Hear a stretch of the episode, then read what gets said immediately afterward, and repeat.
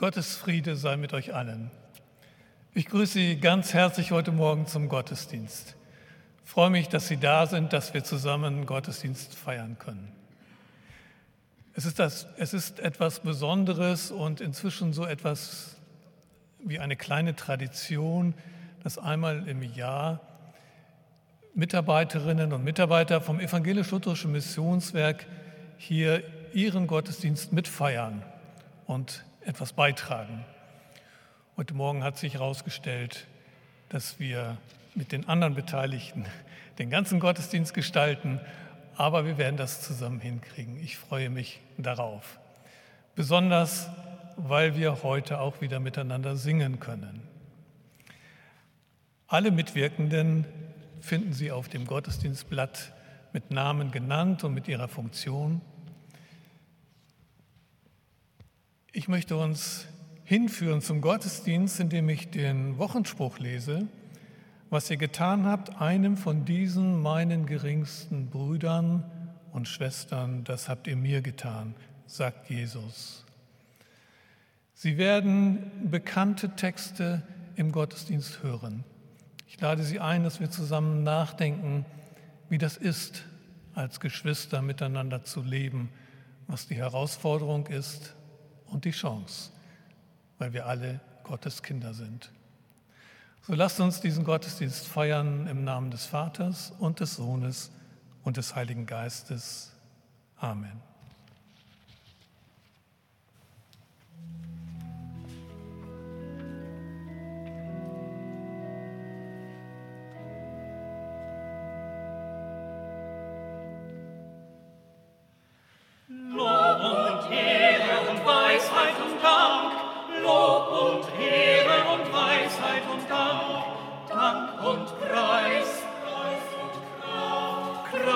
stärke sein.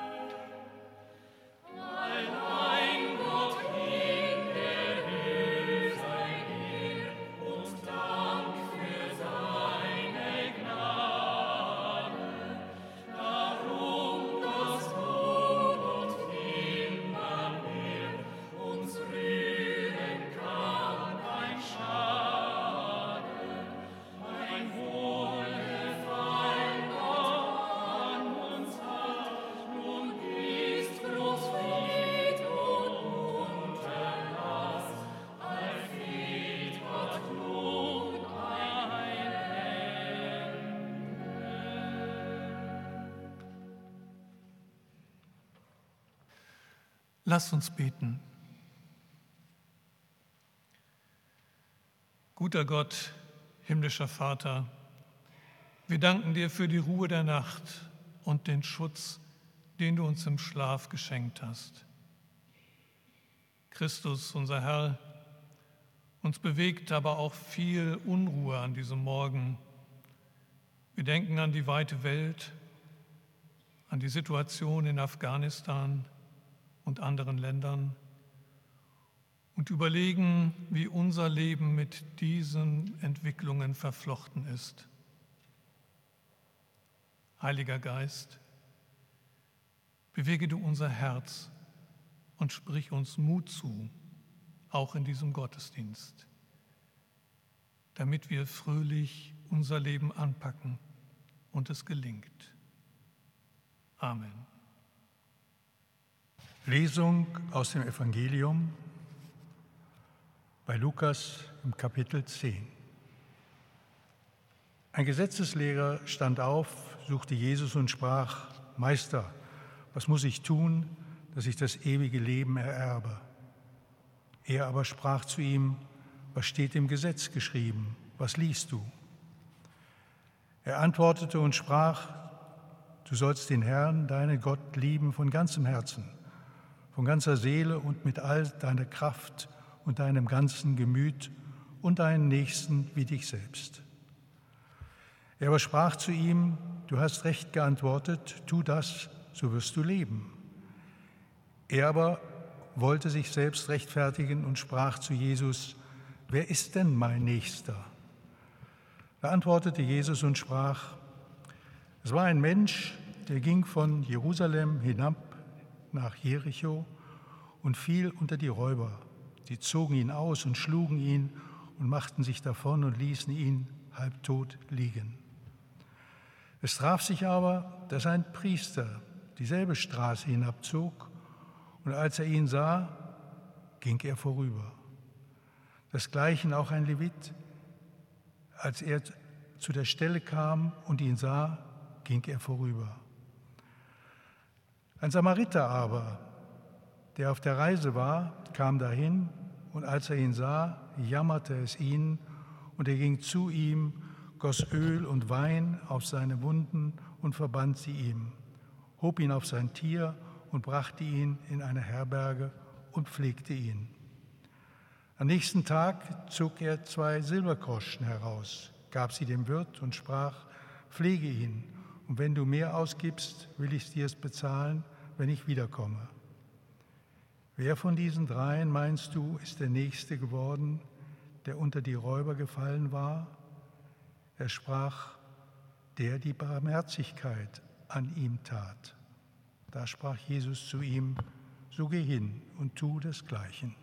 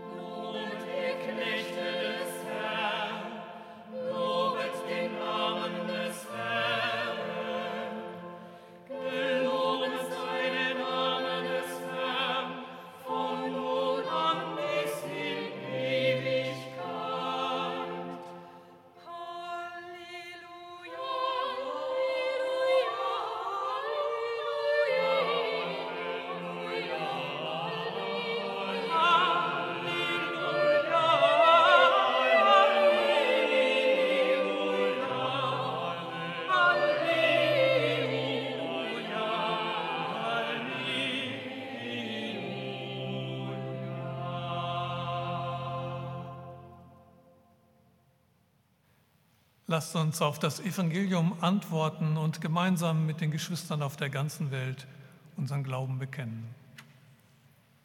Ich glaube an Gott, den Vater, den Allmächtigen, den Schöpfer des Himmels und der Erde, und an Jesus Christus, seinen eingeborenen Sohn, unseren Herrn, empfangen durch den Heiligen Geist, geboren von der Jungfrau Maria, gelitten unter Pontius Pilatus, gekreuzigt, gestorben und begraben, hinabgestiegen in das Reich des Todes, am dritten Tage auferstanden von den Toten, aufgefahren in den Himmel. Er sitzt zur Rechten Gottes, des allmächtigen Vaters. Von dort wird er kommen, zu richten die Lebenden und die Toten.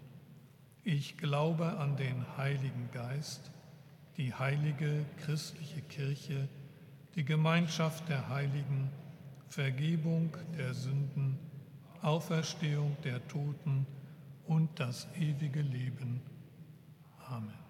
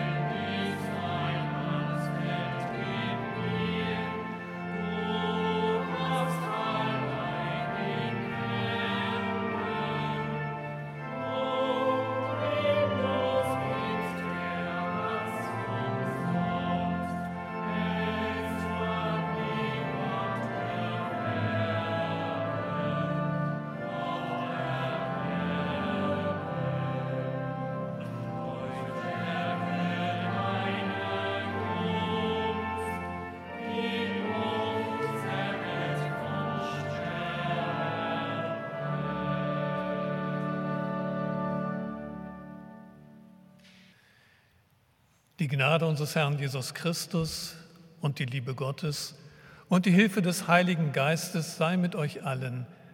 Amen.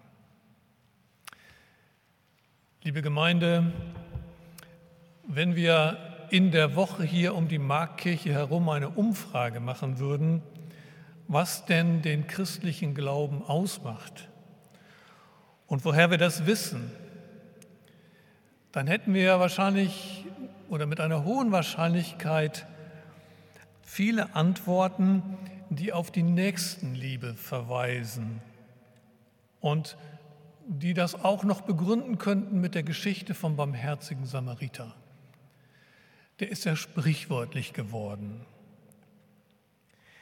So kommt es vor, dass die Diakonie so etwas ist wie das Logo der Kirche. Das erwarten die Menschen von Christenmenschen, dass sie Nächstenliebe üben. Daran wird das Christsein festgemacht. Nun wissen wir aber, so einfach ist das mit der Nächstenliebe nicht. Da kennen wir ja auch ganz andere Gefühle Menschen gegenüber. Hass, Neid, Eifersucht, Missachtung. Der Predigtext für den 13. Sonntag nach Trinitatis aus, dem, aus der Urgeschichte am Anfang der Bibel, der nimmt diese Erfahrung auf. Ich lese uns den Text aus 1. Mose im vierten Kapitel. Und Adam erkannte seine Frau Eva, und sie ward schwanger und gebar den Kain, und sprach, ich habe einen Mann gewonnen mit Hilfe des Herrn. Danach gebar sie Abel, seinen Bruder, und Abel wurde ein Schäfer, Kain aber wurde ein Ackermann. Es begab sich aber nach etlicher Zeit, dass Kain dem Herrn Opfer brachte von den Früchten des Feldes. Und auch Abel brachte von den Erstlingen seiner Herde von ihrem Fett. Und der Herr sah gnädig an Abel und sein Opfer, aber Kain und sein Opfer sah er nicht gnädig an. Da ergrimmte Kain sehr und senkte finster seinen Blick. Der Herr sprach zu Kain, Warum ergrimmst du und warum senkst du deinen Blick? Ist es nicht so, wenn du fromm bist, so kannst du frei den Blick erheben, bist du aber nicht fromm, so lauert die Sünde vor deiner Tür. Und nach dir hat sie Verlangen. Du aber herrsche über sie. Da sprach Kain zu seinem Bruder Abel, lass uns auf dem, aufs Feld gehen. Und es begab sich, als sie auf dem Felde waren, da erhob sich Kain wider seinen Bruder Abel und schlug ihn tot. Da sprach der Herr zu Kain, wo ist dein Bruder Abel? Und er sprach, ich weiß nicht, soll ich meines Bruders Hüter sein? Gott aber sprach, was hast du getan? Die Stimme des Blutes deines Bruders schreit zu mir von der Erde. Und nun verflucht seist du auf der Erde, die ihr Maul aufgetan hat und deines Bruders Blut von deinen Händen empfangen. Wenn du den Acker bebauen wirst, soll er dir hinfort seinen Ertrag nicht geben. Unstet und flüchtig sollst du sein auf Erden. Kain aber sprach zu dem Herrn, meine Strafe ist zu schwer, als dass ich sie tragen könnte. Siehe, du treibst mich heute vom Acker und ich muss mich vor deinem Angesicht verbergen und muss unstet und flüchtig sein auf Erden. So wird's mir gehen, dass man mich totschlägt, wer mich findet. Aber der Herr sprach zu ihm, Nein, sondern wer kein Tod schlägt, der soll siebenfältig gerecht werden. Und der Herr machte ein Zeichen an Kain, dass ihn niemand erschlüge, der ihn fände. So ging Kain hinweg von dem Angesicht des Herrn und wohnte im Lande Not jenseits von Eden gegen Osten.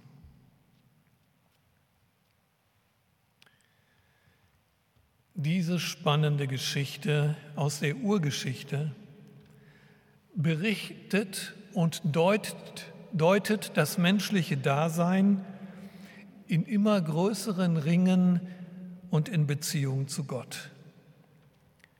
Da wird ganz am Anfang erzählt, wie Gott Mann und Frau erschaffen hat.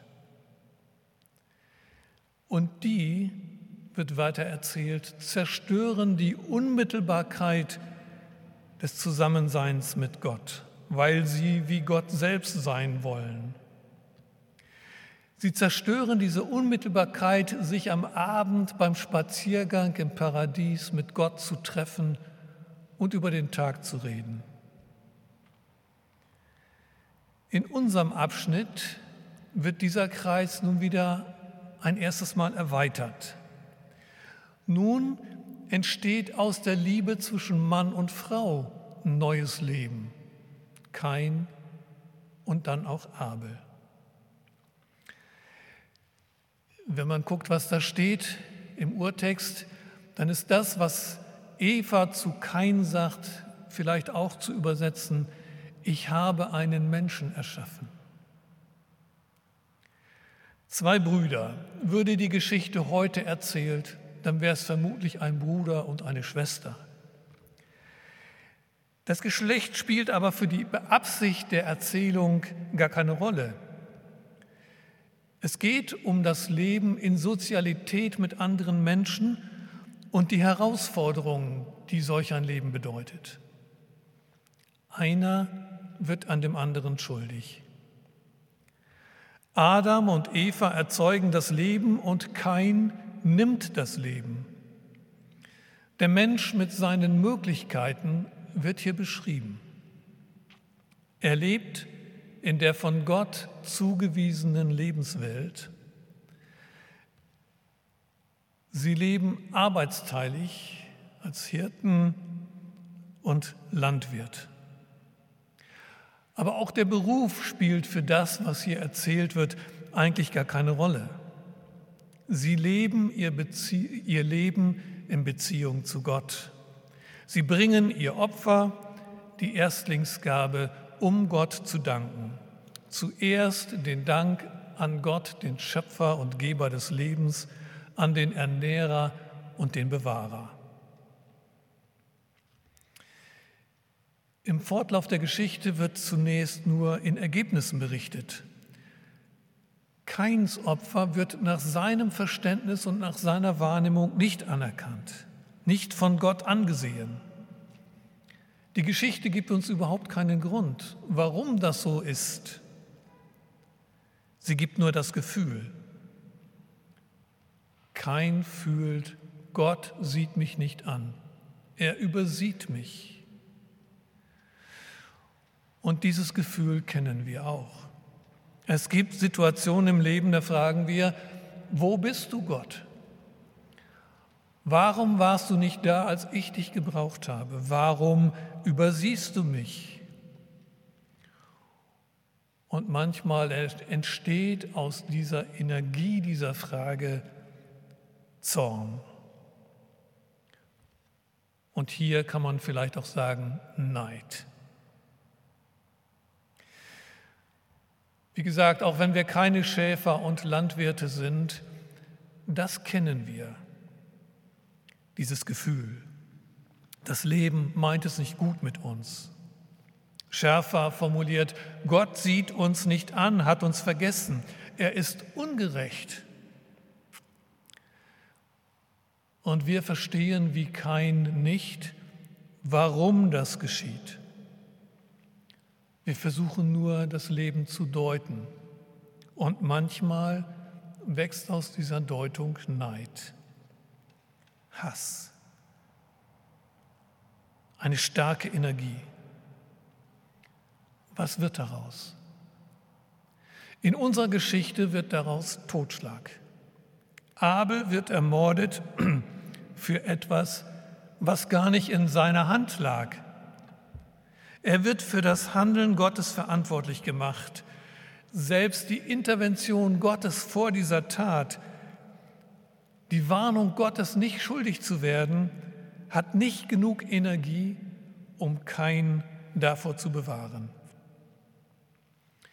Die Geschichte will jetzt nicht einen Guten gegen einen Schlechten stellen. Kein wird zu schnell manchmal zum Prototyp des Sünders gemacht, der sich am Leben eines anderen Menschen vergeht, und Abel der scheinbar Gute, der Gottesfürchtige. Wie die sonst gelebt haben, davon erzählt diese Geschichte eigentlich gar nichts. Sie berichtet sehr nüchtern, wie aus der engsten sozialen Verbindung die Menschen können können, Bruder und Schwester oder Bruder und Bruder, auch die, die Gefahr steckt, auseinanderzufallen, sich von Neid zerbrechen zu lassen, einander, aneinander und vor Gott schuldig zu werden. So wie durch den Akt der Zeugung immer wieder ganz unterschiedliche Menschen entstehen, ganz individuelle Menschen, so liegt in dieser Individualität, in dieser Unterschiedlichkeit auch der Anlass, einander zu geraten. Urtypisch erzählt dies diese Geschichte. In unseren Zeiten könnten wir die Unterschiede nicht nur in den Berufen, sondern durch ganz viele menschliche Merkmale bezeichnen und unendlich viele Beispiele bringen, wie sie benutzt werden, um Neid und Hass zu sehen unter den Menschen verschiedene Religionen, verschiedene Hautfarben, unterschiedliche Sprachen, kulturelle Geflogenheiten, sexuelle Orientierungen. Die Liste ist lang. Wir sind geübt darin, den anderen Menschen in seiner Andersartigkeit, in seiner Unterscheidung von mir zu beschreiben und ihn darin auch festzulegen, zu markieren, und manchmal auszugrenzen. Und aus Ausgrenzung wächst Rassismus, Feindschaft und manchmal eben, wie hier ganz am Anfang in der Bibel, Mord und Krieg. Jede ist anders. Was ist das eigentlich für ein Geschenk? Jeder ist anders. Was für eine Möglichkeit, sich das Leben gegenseitig schwer zu machen. In unseren Kontexten der Arbeit des evangelisch-lutherischen Missionswerkes mit unseren Partnern in der weiten Welt begegnet uns das immer wieder und man sieht ja manchmal schärfer, was weit weg ist. Zum Beispiel im Kastensystem in Indien. Offiziell gibt es das nicht. Aber im praktischen Leben der Menschen bestimmt ist das Leben. Da wird eben nur innerhalb der Kaste geheiratet. Und ich habe keine freie Berufswahl. Und viele sind aufgrund ihrer Kaste echt benachteiligt. Oder wir erleben im Moment bürgerkriegsähnliche Zustände in Äthiopien ethnische Konflikte in einem Land, was dreimal so groß ist wie die Bundesrepublik, aber wahrscheinlich 80 unterschiedliche Ethnien hat, mit ganz selbstständigen Sprachen und Kulturen. Die Oromos stellen jetzt den Ministerpräsidenten, aber die Tigray haben bisher immer die Regierung gestellt. Sie sind aber nicht die größte Bevölkerungsgruppe.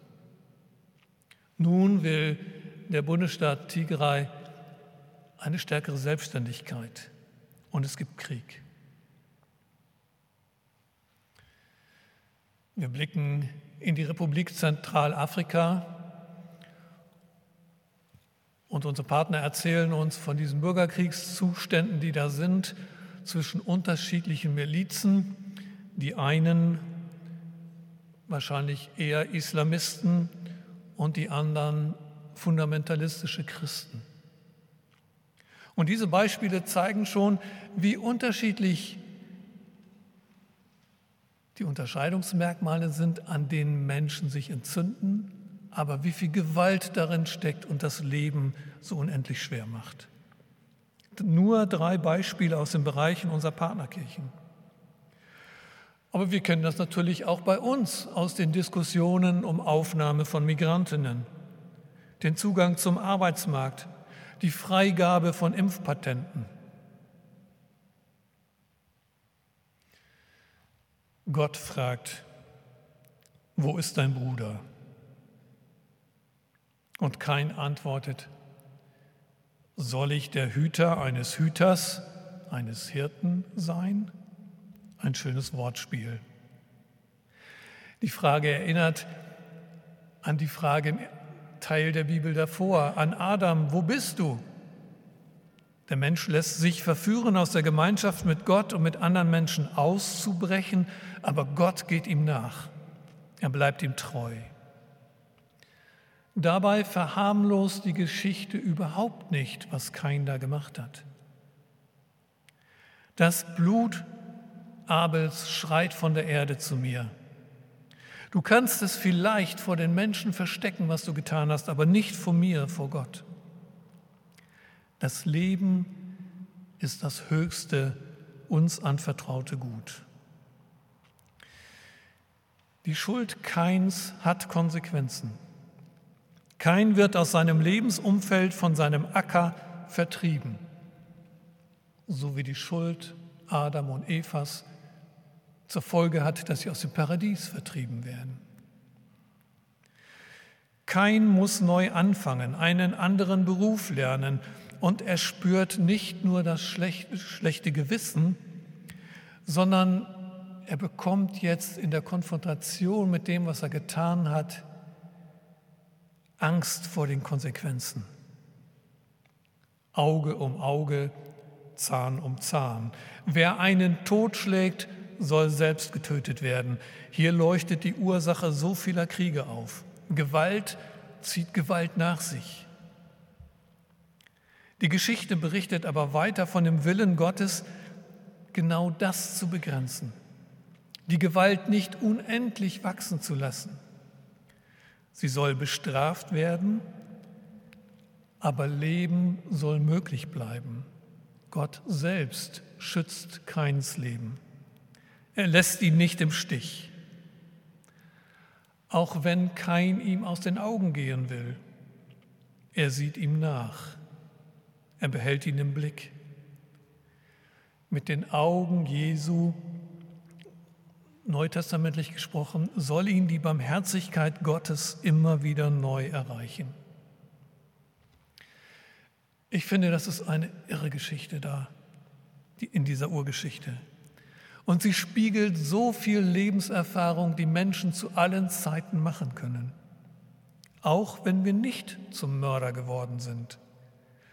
Kain und Abel war das ja auch nicht in die Wiege gelegt.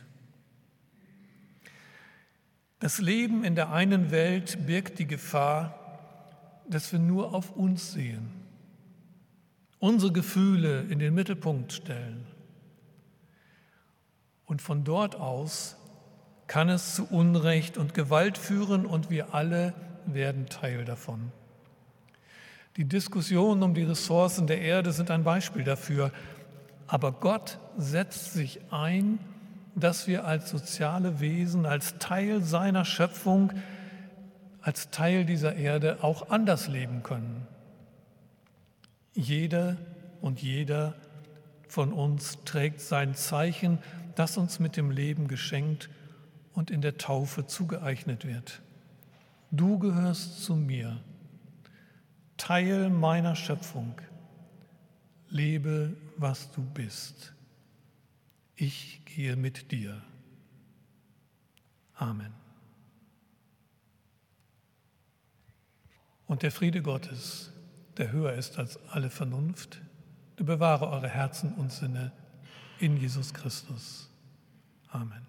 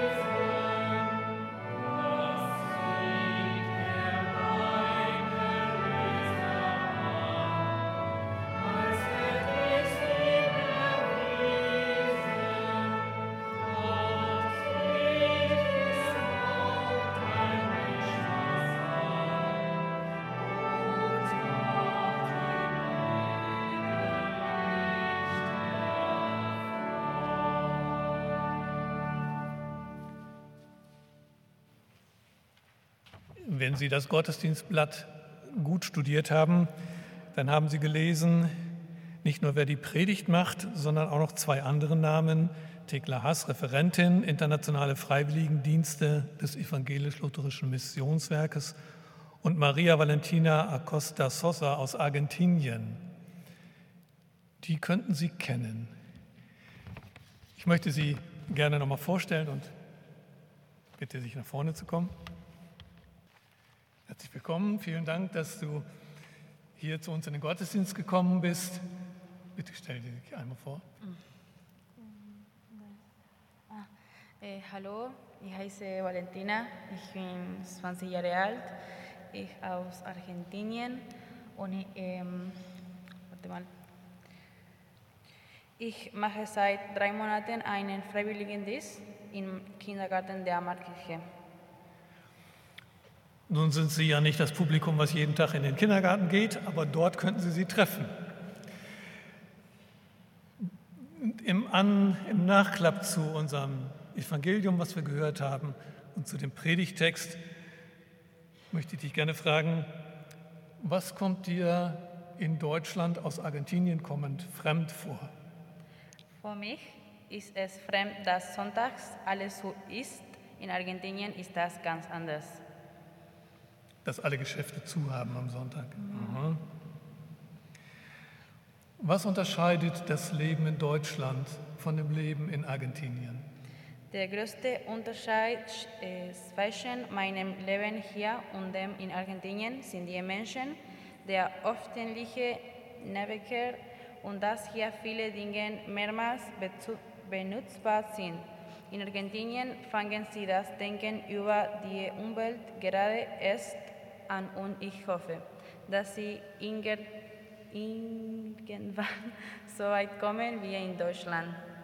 Ja, der öffentliche Nahverkehr mhm. ist besser hier oder?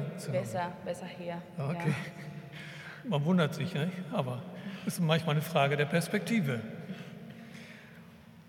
Und äh, welche Erfahrung in Hannover in der Begegnung mit anderen Menschen macht dich froh? Es ist einfach schön, Menschen zu kennen und je, jemanden, jemanden in der Nähe zu haben. Man kann zusammen etwas unternehmen, ein Eis essen, die Stadt mit jemandem kennenlernen der hier schon immer lebt. Ich kann vom Leben dieser Person lernen und sie von meinem. meinem. Vielen Dank. Bitte. Wir haben das vorher nicht abgesprochen. Ich hatte ja nur ungefähr gesagt, was ich fragen werde. Aber diese letzte Antwort sagt, wie wichtig das ist, dass Menschen miteinander in Frieden leben, weil sie sich gegenseitig bereichern können. Das ELM wenn wir keine Pandemie haben, sendet jeden, jedes Jahr etwa 40 junge Leute in den globalen Süden und lädt 15 junge Leute aus dem globalen Süden nach Deutschland ein, damit sie so wie Valentina aus Argentinien kommend in ein Jahr hier in Deutschland in einer Einrichtung mitarbeiten, häufig diakonische Einrichtungen, in diesem Fall der Kindergarten der Marktkirche. Vielleicht treffen Sie sie Seien Sie fröhlich und mutig, laden Sie sie auf einen Kaffee ein und unterhalten Sie sich mit ihr. Dann freut sie sich. Danke. Liebe Gemeinde, wir machen einen kleinen Sprung von Argentinien in die Mitteilungen der Marktkirche zu dieser Woche. Als erstes möchte ich natürlich ganz herzlich mich bedanken bei unseren Gästen, die heute da waren, und einmal mehr beim Bachchor. Vielen herzlichen Dank für die Gestaltung dieses Gottesdienstes. Ich darf mich auch bedanken für die Kollekte des letzten Sonntages und ich darf Sie noch dazu einführen in die Kollekte dieses Sonntages. Ähm, die heutige Kollekte, die an den Ausgängen gesammelt werden, die Ausgänge sind hier rechts und links von mir. Und wir erbitten Sie für die Weltmission, verbunden in der Nachfolge. Ein neues Zuhause nach der Flucht, eine Mahlzeit, wo Menschen hungern, eine Ausbildung, um endlich selbst etwas verdienen zu können wo dies gebraucht wird, helfen das evangelisch-lutherische Missionswerk in Niedersachsen, die Hildesheimer Blindenmission und die Gosner Mission, indem sie ihre Partnerkirchen in aller Welt unterstützen. Und das würde auch das tun, was sie heute freundlicherweise in die Kollekte tun. Gott segne Gebende und jene, die die Gaben empfangen. Es gibt sicher noch viele Hinweise, die Sie auch in Ihrem Programm finden, wohl wissend, dass in der Woche oft häufig noch viele Veranstaltungen sind, interessant oder sehr schön von der Musik her. Ich möchte sie nicht nochmal äh, praktisch alle aufzählen, aber möchte Ihr Augenmerk bitten, da ein bisschen hinzugucken. Und ein besonderes Augenmerk würde ich Ihnen noch geben für heute Nachmittag um 17 Uhr. Praktisch eine äh, musikalische Vesper, die ja schon insgesamt einen sehr guten Ruf inzwischen haben. Und wenn Sie hier nur das Programm sich angucken, wissen Sie, dass im Grunde genommen ein musikalisches Kleinod dahinter steckt. Also heute Nachmittag um 17 Uhr. Bleibt noch der Spruch der Woche. Den finden Sie im Evangelium bei Matthäus. Christus spricht, was ihr getan habt, einem von diesen meinen geringsten Brüdern, das habt ihr mir getan. Ein kleiner Hinweis noch, ich glaube, Sie müssen nachher aus der Tür rausgehen, aber an der Tür, durch die Sie reingekommen sind, von hier aus gesehen auf der rechten Seite auf dem Tisch, da liegen ein paar unserer Zeitschriften. Wenn Sie Informationen haben wollen über unsere Arbeit und was wir so machen, können Sie sich dort gerne bedienen und etwas mitnehmen oder uns auch einfach ansprechen. Nun lasst uns aufstehen und zusammen beten. Guter Gott, wir preisen dich als Schöpfer des Lebens. Durch dich haben wir unser Leben und alles, was zum Leben nötig ist. Wir wissen von anderen Menschen, denen das Nötigste zum Leben fehlt. Menschen in Afghanistan können nicht auf den Schutz eines staatlichen Rechtssystems und die Achtung der Menschenwürde vertrauen. Es besteht die Gefahr, dass die, die unseren Einsatztruppen geholfen haben, nun in Lebensgefahr sind, Frauen entrechtet und erniedrigt leben müssen. Wir bitten dich, Herr, erbarme dich. Jesus Christus, du hast uns den barmherzigen Samariter als Vorbild gegeben. Aber wir kennen Neid, Missgunst, Eifersucht und den Satz, du bist doch selbst schuld und gehen an der Not von Menschen vorbei. Mach uns aufmerksam für die Not unserer Mitmenschen nah und fern. Lass uns erkennen, wie unser Leben mit ihrem zusammenhängt, wo wir Verantwortung übernehmen können und müssen. Wir bitten dich, Herr, Herr erbarme, erbarme dich.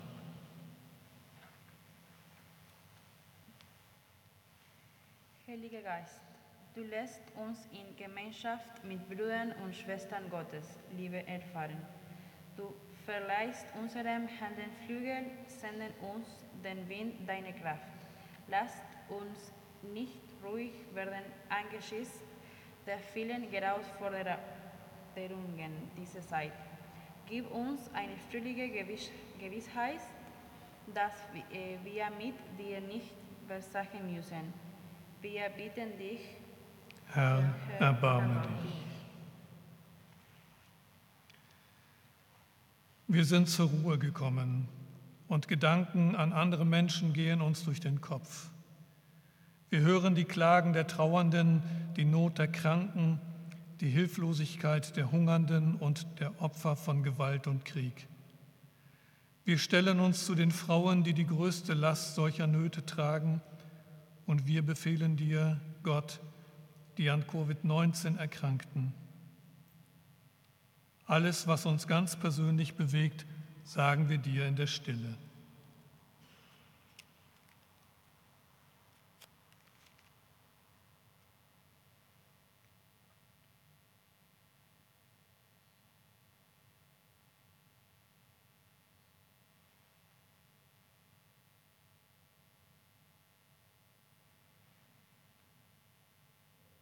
Wir bitten dich, Herr, erbarme dich. Und lasst uns gemeinsam beten mit den Worten, die Jesus auch benutzt hat. Vater unser im Himmel, geheiligt werde dein Name, dein Reich komme, dein Wille geschehe, wie im Himmel so auf Erden. Unser tägliches Brot gib uns heute und vergib uns unsere Schuld, wie auch wir vergeben unseren Schuldigern. Und führe uns nicht in Versuchung, sondern erlöse uns von dem Bösen denn dein ist das Reich und die Kraft und die Herrlichkeit in Ewigkeit. Amen. Bitte nehmen Sie wieder Platz. Wir haben noch ein Lied auf unserem Liedzettel.